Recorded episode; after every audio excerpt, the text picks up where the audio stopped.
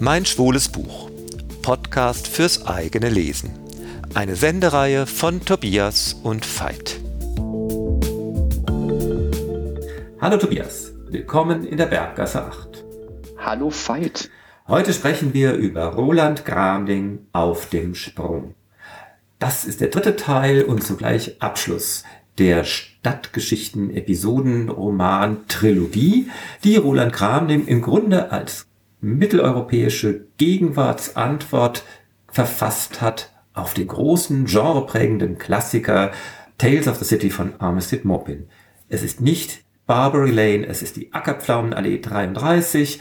Äh, wir finden ganz viele vor wieder. Äh, am Ende des zweiten Romans sah es ja fast so aus, als ob sich in eine idyllische äh, Konstellation verwandeln würde. Vorher die große Aufregung, aber Luke hat sich ausgetobt, äh, ist mit Jem zusammen. Es wird sehr kuschelig und fast schon bieder. Maiko äh, ist auch nicht mehr nur sexbesessen, sondern mit einem Szenelokal zu betreiben befasst. Tom und Marco wollen tatsächlich heiraten. Sarah ist nicht nur als Polizistin erfolgreich, sondern hat sich auch über ihre gescheiterte erste große Liebe hinweggefunden und kann sich wieder neu in Frauen verlieben. All das scheint irgendwie auf dem besten Weg zu einem Idyll in der Ackerpflaumenallee zu werden. Aber wir haben es mit Roland Gramling zu tun. So schnell wird es da nicht idyllisch. Ja, und du hast ja auch schon angedeutet, wir haben ein Personal, das wir auch zum großen Teil schon kennen. Und eine zentrale Figur hier ist Luke. Luke ist ja die Figur, aus deren Perspektive die drei Romane immer wieder erzählt und damit auch irgendwie so zusammengehalten werden.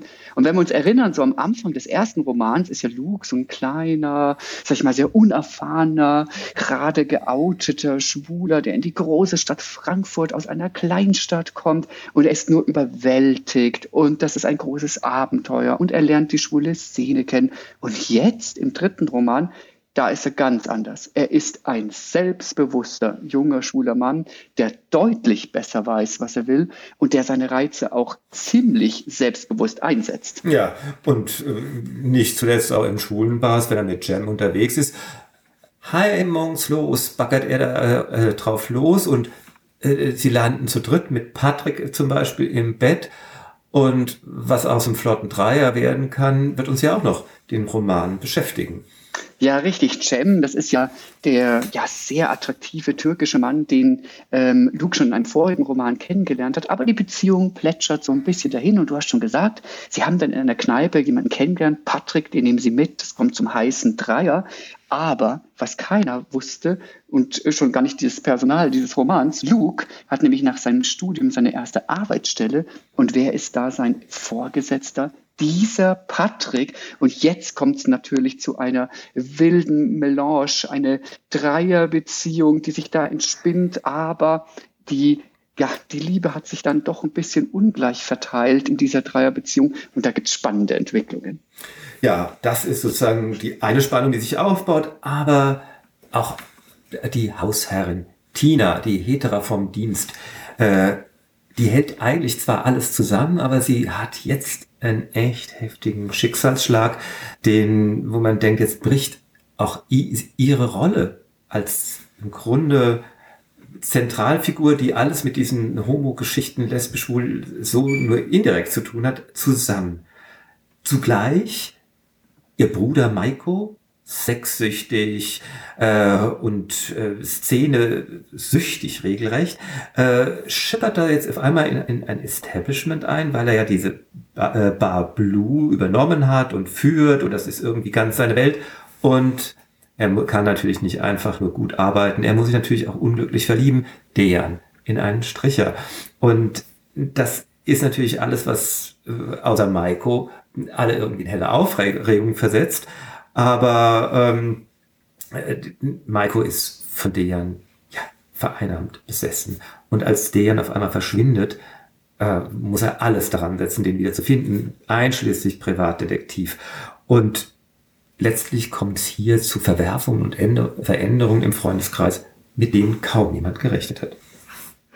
Ja, und wir erinnern uns, Sarah spielt natürlich auch eine Rolle. Das war die Polizistin, die im letzten Roman ja einen spektakulären Fall gelöst hat. Und auch die erlebt in diesem Roman wilde und auch ein bisschen kuriose Entwicklungen. Denn sie hat einen Abend mit Tom, dem Freund von Marco, der sich, wir erinnern uns am Anfang von Frankfurt 30 Grad, der Hochzeit mit seinem damaligen Freund Sven entzogen hat. Dieser Abend mit Tom entwickelt sich anders, als es Sarah und Tom auch gedacht hätten. Die beiden landen im Bett. Es kommt, wie es besser nicht kommen sollte. Sarah wird schwanger. Und dies wird die Beziehung zwischen Tom und Marco einer erheblichen Bewährungsprobe unterziehen. Wie können die beiden damit zusammenbleiben und wie wird sich die Beziehung zu Sarah entwickeln? Ja, alles, was das Leben so ein bisschen interessant machen könnte, merken wir schon, wird immer wieder auch äh, in diesem Roman durch die Anfechtung der Normalität in Frage gestellt. Markus Mutter ist gestorben und sie hinterlässt ein Haus. Und äh, da stellt sich jetzt nun die Frage, Marco und Tom, bleiben sie überhaupt zusammen? Ziehen sie da ein? Übernehmen sie das Häuschen äh, ein bisschen eher so Richtung Rheingau, also aus der Stadt weg? Ähm, die Anfechtung ist natürlich irgendwie groß und äh, es soll, könnte doch alles so schön sein, aber alles, was so schön sein konnte, macht natürlich auch alles, was interessant ist, tendenziell kaputt.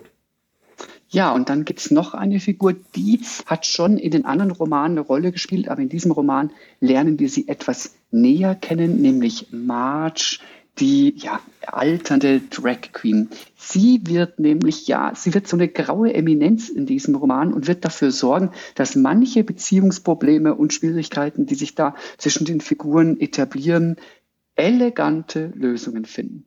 Ich muss sagen, dieser Roman ist wie die vorhergehenden Romane der Trilogie für mich äußerst kurzweilig gewesen. Es war ein spannendes Leseerlebnis. Ich konnte das Buch kaum aus der Hand lesen.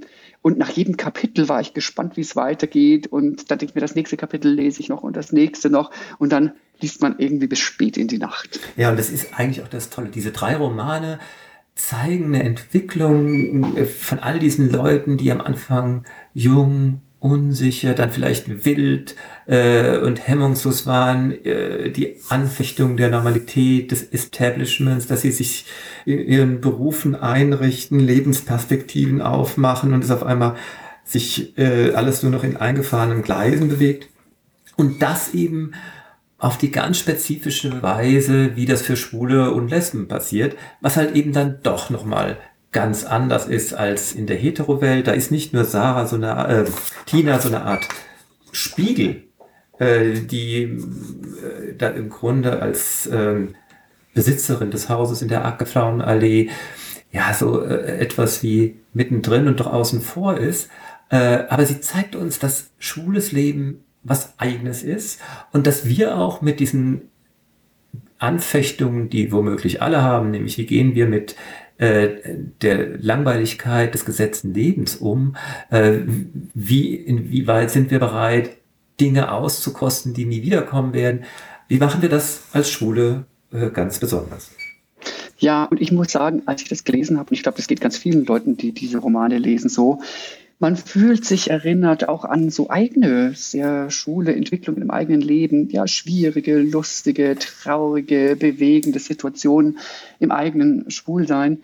Und deswegen hatten für mich diese Romane nicht nur einen großen, spannenden Leseplot, sondern auch ein sehr allgemeingültiges, ja, irgendwas sehr allgemeingültiges, mit dem sich jeder Schwule identifizieren kann. Irgendein Charakter wird jeder finden und sagen, Mensch, das kenne ich mal und das habe ich auch erlebt. Ja, genau. Und toll, wie oft bei äh, Roland Kramning auch der Schluss. Denn es geht eben nicht in dem Sinne gut aus, dass sie glücklich und zufrieden bis an ihr Lebensende irgendwo gelebt haben werden, sondern es ist auf dem Sprung. Es endet wo ganz anders, nicht mehr in der Ackerpflaumenallee und dass es da auch nicht bleiben wird, das ist schon bald ziemlich klar, aber dass wir nie an der Stelle bleiben können, wenn wir nicht einrosten wollen, auf der wir uns mal eingerichtet haben, das macht auf spannende Weise und vor allen Dingen mit einem unglaublichen Lesespaß Roland Kraming klar, hier in Auf dem Sprung im Querverlag in Berlin 2012 erschienen, 392 Seiten, broschuriert.